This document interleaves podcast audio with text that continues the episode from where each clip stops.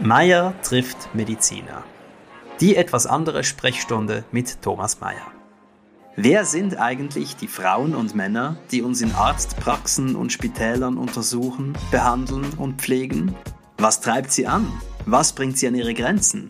Ich bin Thomas Meier, Schriftsteller aus Zürich.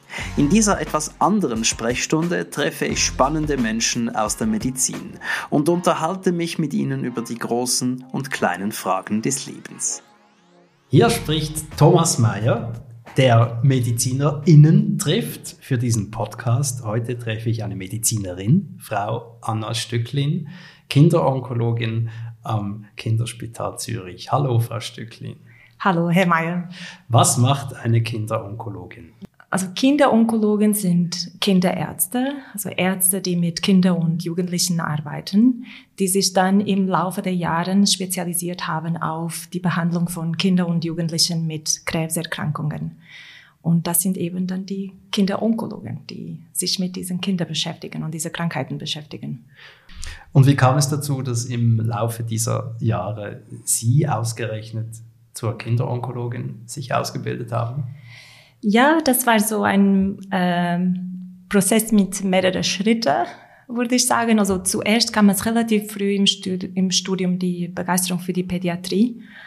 Äh, ich habe ziemlich früh mich entschieden, dass ich mit Kindern und Jugendlichen arbeiten wollte. Ich finde die äh, Kindermedizin etwas ganz Besonderes. Ähm, finde es faszinierend, wie die Kinder so im Jetzt leben, so authentisch, so auf ähm, so auch eine, eine ähm, große Lebensfreude haben, auch wenn sie sehr krank sind. Und dann ähm, kam so gegen Ende vom Studium die Begeisterung auch für die Onkologie. Das war gerade damals der Anfang von einer neuen Ära in die Onkologie. Das ähm, hat man dann angefangen, die gezielte Therapien, so die neue Therapien in der Onkologie einzusetzen. Und das war eine neue Phase, die wirklich sehr große Hoffnung und Motivation in die Medizin und in die Onkologie gebracht hat. Wurde diese Hoffnung erfüllt? Man nähert sich an, denke ich. Also ich sehe immer noch sehr viele Herausforderungen. Ähm, aber ich muss sagen, es ist auch sehr erfüllend, in diesem Fach zu arbeiten, weil man hat doch sehr viel Fortschritte gesehen in den letzten 10, 15 Jahren. Zuerst kann man die Fortschritte über die Grundlageforschung, neue Erkenntnisse aus der Wissenschaft. Es braucht immer länger, dass diese Erkenntnisse dann umgesetzt werden, dann wirklich in der Klinik. Und ähm, leider sind wir bei vielen Krankheiten auch sehr weit davon entfernt, dass wir wirklich eine gute Therapie haben. Aber insgesamt finde ich es also habe ich eine große Hoffnung, dass es äh, die Therapie sich weiter verbessern werden. Bei welcher Krankheit äh, gibt es keine gute Therapie? Ich muss vielleicht anfangen zu sagen, also bei vielen Krankheiten gibt es gute Therapien und ein großer Teil von der Krebserkrankungen bei Kindern sind zum Glück gut behandelbar und gut heilbar. Es gibt leider eine Minderheit äh, von Kinder mit schweren äh, Krebserkrankungen, die man noch nicht gut heilen kann. Sie haben vorhin gesagt, dass äh, Kinder sehr im Moment leben und Lebensfreude haben, auch wenn sie sozusagen keinen Grund haben. Äh, mögen Sie mehr davon erzählen, wie das ist, wie Sie das erleben, wenn ein Kind wirklich schwer krank ist? Ja, zum Beispiel, das sind besonders die kleinen Kinder, die leben im Augenblick, im, im Jetzt. Und auch wenn sie schwer krank sind, sind sie häufig interessiert an ganz, ganz viele Sachen, äh, manchmal bis zum letzten Tag. Es gibt Kinder, die zum Beispiel, auch wenn sie sich nicht gut bewegen können, unbedingt schwimmen gehen möchten. Es gibt Kinder, die auch wenn sie viele Medikamente nehmen müssen und äh, zu Hause sind und äh, schwer krank sind, mit uns sprechen möchten über äh, ein neues Spielzeug, ein neues Buch, ein neues ähm, Film, die sie sehen möchten oder wie sie die Rucksack packen möchten für das neue Schuljahr. Also die sind immer sehr beschäftigt mit ganz vielen Themen. Und, äh, und dann denke ich, das gibt uns auch viel Mut zum Teil und viel Energie zum Weitermachen häufig. Was heißt weitermachen in diesem Sinn? Mit Ihrer Arbeit oder mit dem spezifischen Kind? Mit beides würde ich sagen. Ich denke häufig, das Kind zeigt uns den Weg. Ähm, in dieser schweren Erkrankungen ist es wichtig, dass wir immer gut beobachten und gut mitfühlen und, ähm, und spüren, wie es dem Kind geht und was interessiert dem Kind und was möchte das Kind noch machen und erleben. Und das versuchen wir immer so gut wie möglich zu unterstützen, so lange wie möglich. Also sprechen wir jetzt davon, vom Fall, dass wenig Lebenszeit vorhanden ist noch und, und man versucht, noch Wünsche zu erfüllen?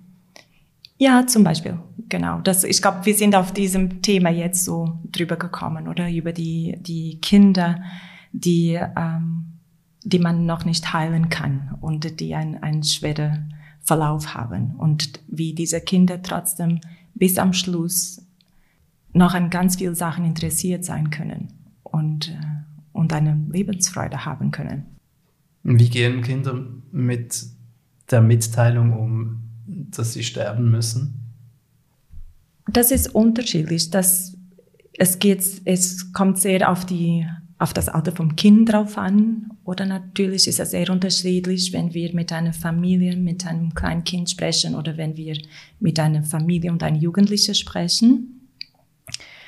Häufig ähm, ist es ein langer Prozess und äh, man hat mehrere Gespräche und es wird dann mit der Zeit allen klar, dass ähm, man alles versucht hat, um die äh, Krebserkrankung zu behandeln, aber dass äh, man leider diese Erkrankung nicht, äh, nicht äh, bekämpfen kann. Für uns, wir sind immer für die Kinder und für die Familien da. Wir sind immer sehr ehrlich, sehr offen. Wir müssen auch optimistisch sein und einen Weg zeigen und diese Familien so gut wie möglich zu begleiten. Eine Krebsdiagnose ist etwas unerträglich für die Familien meistens. Und ähm, wir begleiten diese Familien über viele Monate und Jahre, über Tiefen und Höhen. Und das hat natürlich sehr viele Herausforderungen. Aber dadurch erlebe ich auch, wie unglaublich diese Familien sind, dass sie diese Kinder in diese schwierigen Situationen mit ganz viel Lieb und Mut umgeben. Und das ist etwas sehr bereichernd. Etwas auch ein bisschen schwierig in Worte zu fassen. Ja. Wann wird Ihre Arbeit auch für Sie schwierig oder unerträglich? Ich habe nicht endlose Energien. Ich glaube, es geht mehr um Energie und, ähm, und wo komme ich dann an meine Grenzen. Ich merke, dass ich regelmäßig ein, eine Pause und Zeit für mich brauche und, äh, und diese Zeit gebe ich mir und wirklich dieser Rückzugsort für mich ist äh, mein Zuhause bei meiner Familie. Und ich denke, es ist wirklich, es geht darum zu merken, wann sind meine Energien ein bisschen am Ende und wann brauche ich eine Pause, um das zu verarbeiten und dann weiterzumachen. Ja. Äh, lassen Sie uns doch versuchen, noch von schönen Dingen zu sprechen. Ähm, von Heilung. Wenn Sie, wenn, wenn Sie ein ja, kind, kind, und seine Familie äh, entlassen können. Ähm, wie ist das? Wenn Sie, wenn Sie wissen, jetzt habe ich wirklich gute Nachrichten zu überbringen das ist natürlich etwas sehr erfüllend, sehr bereichernd. Und ähm, ich denke, meine Auffassung von Onkologie ist natürlich anders als die Auffassung von Onkologie, die viele Leute haben, die, die weniger Kontakt haben mit der Kinderonkologie. Ich denke gerne an Krebserkrankungen als Erkrankungen, die man behandeln kann und heilen kann. Und ich ähm, ziehe oft einen Vergleich mit ähm, Infektionskrankheiten. Es gibt Krebserkrankungen wie Infektionserkrankungen, die man sehr gut behandeln und heilen kann, wo wir ganz klar sehr gute Therapien haben. Und es gibt Krebserkrankungen wie Infektionserkrankungen, die schwer zu behandeln sind und die, oder die sonst unheilbar sind. Und die, ich sehe es als meine Arbeit als Onkologin wirklich, die Familie zu begleiten und ein bisschen Perspektive zu geben, eine Familie, die konfrontiert ist mit einer Krebsdiagnose, mit dieser unerträglichen Nachrichten, ähm, wirklich zu vermitteln, ähm, dass wir ein, ein Weg finden können oder einen Weg suchen sollten. Und wirklich die Fragen antworten zu können, ähm, mit was haben wir genau zu tun, äh, was sind die Behandlungsmöglichkeiten, was sind die Alternativen, wie können wir helfen. Einfach die Familien so in diesem Schock holen zu können und eine Perspektive und einen Weg zu zeigen. Und das heißt, wenn wir jetzt eben an die Heilung denken, dass irgendwann gibt es dann den Moment, wo man sagen kann, jetzt hat es funktioniert. Mhm. Sie dürfen nach Hause, es ist alles in Ordnung. Ist das etwas, was Ihnen geglaubt wird? Glaubt man, dass es jetzt überstanden ist oder glaubt man, dass es für den Moment jetzt gerade nicht alarmierend ist? Ja, das müssen Sie vielleicht die Familien dann fragen, die das hören. Ähm, aber was ich mitbekommen habe von vielen Familien über die Jahre, ist, dass man immer diese Angst hat von einem Rezidiv. Und das ist etwas, das die Familien dann auch damit leben müssen. Und vielleicht ist es mit der Zeit dann weniger schlimm. Aber ich denke, die ersten Jahre nach der Remission, nach Ende von der Behandlung sind auch schwierig, anders schwierig, aber auch schwierig für die Familien. Und äh, das Schöne an der Onkologie ist, dass wir auch sehr viel gesunde Kinder sehen. Und das sind eben die Kinder, die in der Nachsorge sind, die Kinder, die die Therapie schon abgeschlossen haben, die geheilt sind, die keine Tumorerkrankung mehr sind. Und das ist etwas Wunderschönes. Ich sehe manchmal Patienten, die ich als zweijährig behandelt habe, noch bis sie 18 Jahre alt sind. Und das ist äh, wirklich etwas sehr Schönes. Und dann von dieser Phase zu gehen, äh, wo wir mit einer schweren Erkrankung zu tun haben, die wir behandelt haben und, ähm, und ähm, besiegt haben, sozusagen, dann in diese Phase zu gehen mit dem Fokus auf die Gesundheit, Zukunft und Entwicklung. Warum bekommt ein Kind Krebs? Warum bekommt ein kleines Kind einen Hirntumor? Das ist eine sehr gute Frage, die wir meistens leider noch nicht antworten können. Das ist die Frage, die sich wahrscheinlich die Eltern äh, sehr stark stellen. Das ist die erste Frage, die wir immer gestellt werden. Und das sage ich auch unsere jungen Kollegen, die jetzt die Ausbildung in der Kindermedizin und Kinderonkologie machen. Das ist die erste Frage, die wir immer gemacht werden. Ähm, wieso mein Kind? Wieso passiert das mit uns? Und es ist wichtig, dass wir erklären, dass es ganz viele Studien schon gemacht worden sind und dass man wirklich in den meisten Fällen keinen Zusammenhang findet zwischen etwas, das man gegessen hat, gemacht hat oder mit ähm, irgendeinem Verhalten oder etwas mit äh, Verlauf in der Schwangerschaft zu tun. Das sind Krankheiten, die ganz anders sind als Krebserkrankungen bei Erwachsenen. Wir haben einen kleinen Mensch, die sich schnell entwickelt. Ähm, es ist ein unglaublich aktives Körper und Organismus und es gibt irgendwann ein Zufall, ähm, in eine Zelle, die plötzlich aggressiver wird und schnell wächst und alles übernimmt und einen Tumor macht. Und das ist wirklich wie eine Krankheit von einer Entwicklung. Eine Zelle, die sich nicht normal entwickeln könnte und dann zu einer Krebszelle geworden ist. Anders als bei Erwachsenen, wo es manchmal zu tun hat, ob man ähm, geraucht hat oder sich nicht gesund ernährt hat oder weil man älter wird oder es gibt alle diese Risikofaktoren. Das ist bei Kindern nicht so. Würden Sie das mit dem Wort Pech abhandeln? Nein, das Wort Pech scheint so klein, um das alles so zu umzufassen. Ich glaube, das ist etwas so bewältigend für die Familie, etwas so ähm, ähm, einschneidend ich kann es nicht wirklich gut in Worte fassen. Nein, nein ich, würde ich das nicht ja. deiner Familie sagen, im ja. Sinne von, jetzt haben sie halt Pech gehabt, sondern ja. ich frage Sie als Ärztin, wenn Sie sagen, da entwickelt sich eine Zelle falsch, ist das in Ihren Augen Pech für den Menschen, der diese Zelle hat, oder ist es Zufall es in der Natur? Zufall. Ja, ich glaube, ich würde es mehr als Zufall bezeichnen. Ja. Würden Sie es als Schicksal bezeichnen? das ist auch etwas Persönliches, oder? Ob man das an Schicksal glaubt oder, oder nicht. Ich denke, das ist eine, ich glaube, ich wurde das als Zufall bezeichnet. Und dass wir noch nicht noch nicht verstehen, wieso diese Krebserkrankungen äh, entstehen. Es gibt eine Minderheit von Krebserkrankungen, die im Rahmen von ähm, Krebsprädispositionssyndromen entstehen können. Also es gibt Familien, die eine genetische Veranlagung haben für äh, Krebserkrankungen. Das sind Familien, die aber das auch häufig bereits wissen und das wird aber manchmal selten auch ähm, neu entdeckt und auch gründlich abgeklärt. Das ist sicher etwas, das wir im Hintergrund ähm, immer denken müssen.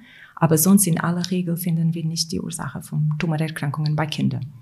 Also im Gegensatz zu Erwachsenen, denen Sie sagen könnten, trink nicht zu viel und rauch nicht, gibt es nichts, was Sie einer Familie mitgeben können, wenn es darum geht, Nein. eine solche Erkrankung irgendwie Nein. zu vermeiden. Nein, was ich immer sage, ist, dass es gibt nichts, was sie hätten machen können oder nicht machen können, die das verhindern könnte. Da geht es ja auch um Schuld. Genau. Es ist- kann ich mir vorstellen. Ja, das ist eine von der Hauptsachen. Also die ersten Gespräche sind immer so schwierig und die Familie kann sich nur am nächsten Tag an 10 Prozent von was ich gesagt habe, sich erinnern.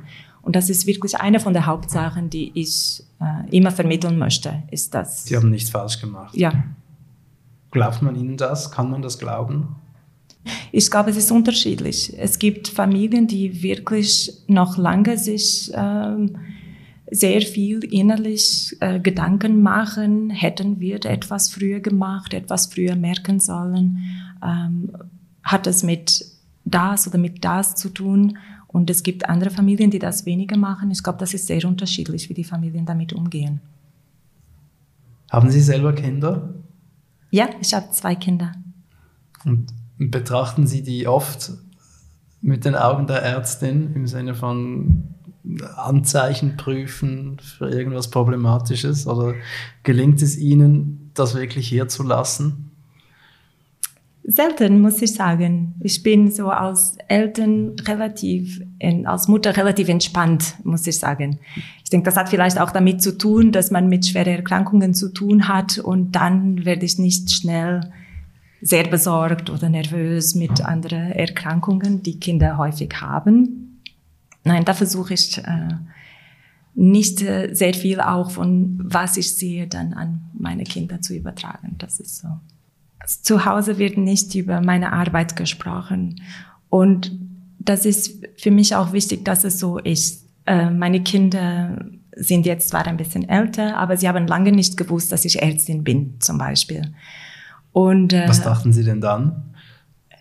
dann mit der Zeit fangen sie an zu merken, dass ich ab und zu nicht zu Hause sein kann, weil ich Dienste habe. Wo hast du dann Dienste? Eben im Spital, weil ich Kinderärztin bin. Und dann kommen sie dort so langsam so im Thema. Aber ich versuche wirklich nicht, dass meine Beruf oder Arbeit im Vordergrund ist zu Hause. Und ähm, es ist für mich wichtig, dass ähm, eben zu Hause ist, dass es ein, ein Ort ist, wo ich mich auf meine Familie und meine Kinder konzentriert und dass ähm, das alles, was mich so beschäftigt mit der Arbeit, dass ich das äh, für mich oder mit meinem Team dann bespreche und äh, verarbeite. Ja. Wie helfen Sie Eltern, die ein krebskrankes Kind haben? Was geben Sie denen mit? Oder was hilft denen am meisten? Es ist sehr unterschiedlich. Es geht am Anfang um ein Kennenlernen. Es gibt sehr unterschiedliche Familien. Es gibt äh, große Familien, kleine Familien mit äh, unterschiedlichen Hintergründen. Es gibt auch sehr unterschiedliche Krebserkrankungen. Es gibt Krebserkrankungen, die eine sehr intensive Therapie brauchen, andere, die sich mit einer kürzeren, weniger intensiven Therapie sich behandeln lassen. Also es ist extrem vielfältig. Ich denke, im ersten ähm, Schritt geht es darum, dass wir die Familien kennenlernen und dass wir verstehen, was ist für diese spezifische Familie wichtig, was ist für dieses Kind wichtig und dann von dort einen gemeinsamen Weg zu finden. Ähm, es ist wirklich sehr unterschiedlich, was jede Familie braucht und was für eine wichtig ist, ist vielleicht für andere nicht so wichtig. Ja. Welche Reaktion hat Sie überrascht? Ich muss sagen, die meisten Familien reagieren mit Schock und die können es, es fast nicht fassen. Und die erste Reaktion ist wirklich häufig wortloser Schock. Und dann muss man über mehrere Gespräche dann wirklich verstehen, was für die Familien wichtig ist. Es gibt jetzt nicht so ein Beispiel, die mir gerade jetzt im Kopf kommt von etwas, das mich überrascht hat. Also wenn Sie sagen Schock, das heißt, dass, dass man mit was ganz anderem gerechnet hat, mit was viel harmloserem? Genau.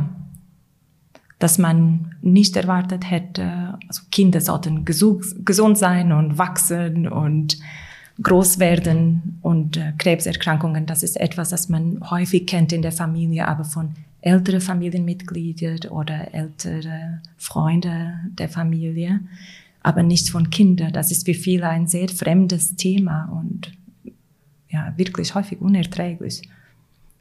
Deswegen sind die Reaktionen, denke ich, ähm, häufig vom Schock und Überraschung. Und es gibt natürlich auch Eltern, die wütend sind, die das nicht verstehen können, oder? Aber schlussendlich Wird man geht es. auf Sie? Ich sehe es nicht als wütend auf mich direkt. Äh, ich verstehe, wenn sie wütend sind, oder ich versuche zu verstehen, äh, wieso sie wütend sind. Und meistens sind sie wütend gegen dieses Schicksal, wenn wir das so nennen wollen. Ja, ja es ist ja sehr ungerecht. Ja, genau. Ein, und das verstehe ich. Ein solches ja. Schicksal ereilt. Ja, und das verstehe ich. Und das ja, das muss ich natürlich ähm, austragen können. Ja. Gibt es Unterschiede, geschlechtliche Unterschiede? Reagieren Mütter anders als Väter? Würde ich nicht sagen, nein. Ich sehe immer so die alle Menschen als unterschiedliche, aber ich sehe jetzt nicht, dass die Mütter als Gruppe und die Väter als Gruppe ähm, wesentliche Unterschiede hätten. Kommt es vor, dass man mit einem Kind zu spät zum Arzt geht und sich dann das tatsächlich vorwerfen müsste? Nein, also ich denke, in die meisten Fälle, die Eltern merken rechtzeitig, wenn etwas nicht stimmt. Die machen sich Sorgen. Sie besprechen es häufig mit, äh, mit dem Hausarzt, mhm. mit dem Kinderarzt, mit Freunden und sind aber zum Teil auch sehr seltene Erkrankungen. Und manchmal braucht es ein bisschen, bis es diagnostiziert wird. Das kommt manchmal vor. Aber nicht, weil die Eltern ähm, äh, etwas übersehen haben. Ich denke, es ist manchmal auch der natürliche Verlauf von diesen Erkrankungen. Die zeigen sich immer.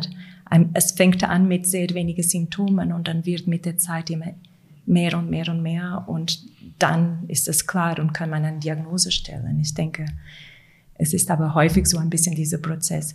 Das beschäftigt Eltern auch manchmal, wenn sie zurückschauen und schauen zu der Zeit, wo sie die ersten kleinen Symptome gemerkt haben. Und dann denken sie, hätten wir schon da etwas machen können. Aber das ist wirklich, ist wie der natürliche Verlauf von diesen Erkrankungen. Die zeigen sich nicht sofort. Und das, man könnte dann auch gar nichts machen, wenn man nichts sähe? Oder wie ist das? Ich denke wirklich, in, in die meisten Fällen macht es äh, nicht einen Unterschied, wenn man unbedingt so mit den ersten Symptomen kommt. Man hätte es wahrscheinlich auch gar nicht gemerkt oder gar nicht so diagnostizieren können. Was ist dann ein erstes Symptom? Es kommt darauf an. Es gibt sehr viele Krebserkrankungen. Äh Irgendeine. eine, eine nicht so schlimme. Ähm, also die häufig, häufigsten Erkrankungen oder Krebserkrankungen bei Kindern sind akute Leukämien zum Beispiel. Und das sind häufig die Kinder, die über mehrere Monate immer ein bisschen müde sind, immer ein bisschen blasser und immer wieder ein Infekt haben, erholen sie sich dann wieder, aber nicht so fit wie vorher. Das sind so diese schleichende Verläufe. Das ist so ein sehr typisches ähm, Beispiel. Oder die Kinder mit akuter Leukämie, wo die Familien häufig zurückschauen und denken, hätten wir dann schon eine Untersuchung machen sollten. Aber das hätte sich auch vielleicht nicht gezeigt, oder? Weil, ja, man, ja, wenn das Kind aussieht genau. wie erkältet, dann genau. glaubt man, es sei genau, erkältet. Genau, genau, genau. Was macht Sie glücklich an Ihrer Arbeit? Sicher am meisten die Interaktionen mit den Kindern, Jugendlichen und Familien. Die sind wirklich so eine endlose Quelle für Motivation, Freude, Mut. Die sind, ja, das ist wirklich, was mich am meisten glücklich macht. Ja. Macht es auch Spaß? Ja, klar. Kinder sind, äh, also das ist wirklich, Kinder sind, wie gesagt, ähm, am Anfang oder die sind häufig interessiert an etwas, was sie jetzt gerade spannend finden und das wollen sie uns auch häufig davon erzählen und ich habe immer Freude an Kinder und, und dann die Interaktion mit dem Kind. Das macht sicher auch Spaß. Die bringen eine gewisse Leichtigkeit in den Alltag. Ich glaube, das ist etwas, das für Personen, die nicht mit der Kinderonkologie zu tun haben, das ist etwas, das man sich nicht gut vorstellen kann. Man denkt, oh, das ist alles nur schwer und, und, und äh, schwerkranke Kinder. Aber die Kinder bringen dann diese Leichtigkeit auch im Alltag mit, mit dieser Neugier und Interesse an viele Sachen. Der gesamten Onkologie haftet ja ein, ein etwas schwerer Schleier an. Also wenn man sich nicht damit beschäftigt und nicht mit den Menschen ähm, wie Ihnen, dann, dann glaubt man, das sei eine ganz äh, schreckliche Angelegenheit. Ich habe mhm. mit einigen ÄrztInnen gesprochen, die vom Umfeld immer wieder gefragt werden, wieso machst du das? Wie kannst du da nur arbeiten? Als wäre es jeden Tag ganz finster und mhm. das ist es ja vermutlich nicht. Nein, das ist äh, sicher nicht, weil wir haben schlussendlich mit Kinder und mit ganz vielen Menschen zu tun. Ich habe gesagt, dass ich mit, mit Fachpersonen gesprochen habe, die dann oft gefragt werden, wie kannst du in einem solchen Umfeld arbeiten? Mhm. Und sie haben gesagt, nein, es ist, es ist äh, nicht immer finster. Genau. Und vor allem, weil, also einerseits vom Seite vom Kinder, oder? Und andererseits vom Seite vom Team, oder? Wir haben mit Kindern zu tun. Das heißt, wir müssen auch altersentsprechend mit ihnen sprechen und mit ihnen arbeiten und diese Zeit nehmen, auch bis sie vielleicht weniger Angst haben oder bis sie verstanden haben, was wir jetzt als nächstes machen möchten. Und diese Zeit äh, mit den Kindern ist wirklich auch sehr schön. Wie nimmt man einem ganz kleinen Kind die Angst? Unterschiedlich. Da helfen viele Personen im Team da haben wir zum Beispiel unsere äh, Psychologinnen, die entweder mit dem Kind direkt oder mit den Eltern über ähm, die Ängste vom Kind sprechen. Manchmal ist es ganz genau oder es gibt Kinder zum Beispiel, die Angst haben, bevor sie eine Narkose bekommen. Sie haben Angst, in den Operationssaal zu gehen oder alle diese Menschen mit Masken zu sehen. Und dann kann man ähm, spezifisch das vorbereiten und mit dem Kind sprechen. Oder wir haben auch natürlich unsere Spitalclowns, die häufig auch dabei sein, sein können, wenn die Kinder sehr viel Angst haben. Und die helfen uns wirklich in schwierigen Situationen. Sie fokussieren sich auf das Kind und versuchen das Kind äh, diese Angst zu nehmen. Und dann kann den Rest vom Team, die Ärzte und Pflegende, äh, nebenbei machen, was gemacht äh, werden muss für dieses Kind in diesem Moment. Es ist sehr unterschiedlich, aber es gibt unterschiedliche Personen im Team, die uns unterstützen dabei. Wie wird man Spitalclown? das weiß ich nicht, aber ich glaube, es ist eine lange Ausbildung, braucht man sehr viel, ähm, sehr viel Erfahrung. Wir sind äh, wirklich sehr äh, glücklich. Unsere, wir haben drei Hauptspitalclowns, die unglaublich gut sind und andere, die auch immer wieder kommen. Und das wird auch sehr geschätzt von äh, Familien, vor allem von den kleinen Kindern und Kindern im, im Schulalter. Oder? Also das ist nicht etwas, was man ehrenamtlich mal so machen könnte. Das weiß ich nicht, das musste man fragen bei der Eleonora Stiftung. Und das stelle ich mir als sehr schöne Aufgabe vor, einem Kind die Angst nehmen zu dürfen.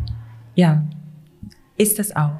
Und ich finde es unglaublich, wie sie das machen. Äh, ja. Gibt es Fälle, wo Sie sagen, jetzt brauche ich den Spitalclown, ich muss den jetzt holen oder die? Doch, ja. Also es gibt Fälle, wo ich das äh, spezifisch äh, mitorganisiere oder mitbuche auf einen Termin. Ja, das gibt es sicher. Als Teil der Therapie, kann man sagen. Ja, ja.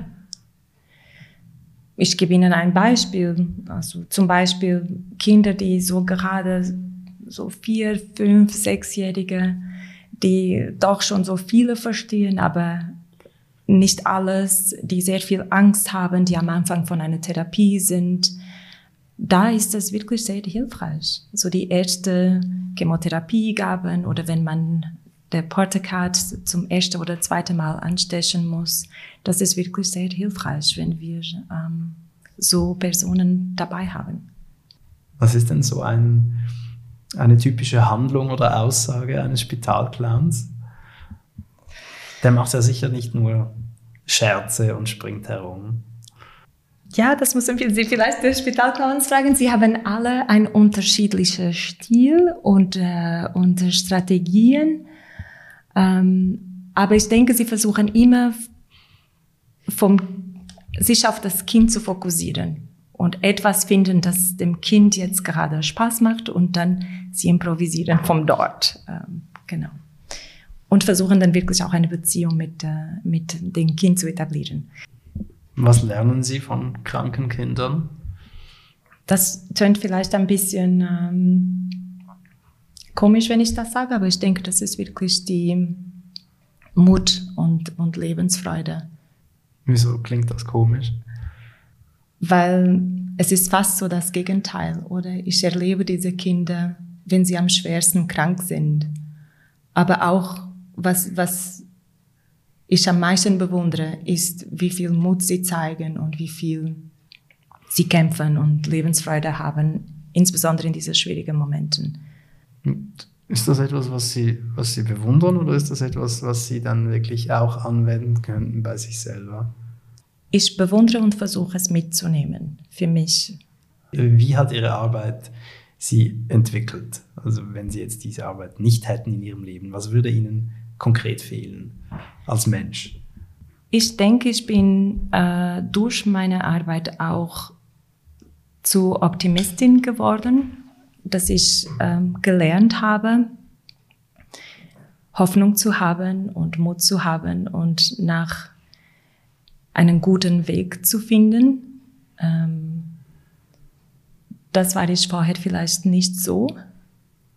Mehr pessimistisch, mitleidend oder, oder so. Und ich denke dann mit der Zeit, mit meiner Arbeit habe ich das, habe ich das gelernt. Vielen Dank für dieses Gespräch, Frau Stücklin. Sie haben mir einen sehr interessanten und berührenden Einblick gewährt in, in die Welt der kranken Kinder. Und ich glaube, die dürfen sich glücklich schätzen, dass sie mit Ihnen zu tun haben. Danke, vielen Dank. Danke, Danke für das auch. Gespräch, das hat mich sehr gefreut. Danke. Hat Ihnen dieses Gespräch gefallen und möchten Sie weitere hören? Dann abonnieren Sie meinen Podcast auf meiertrifftmediziner.ch. Haben Sie Anregungen oder kennen Sie eine Fachperson, mit der ich mich unterhalten könnte? Schreiben Sie mir auf contact at meiertrifftmediziner.ch.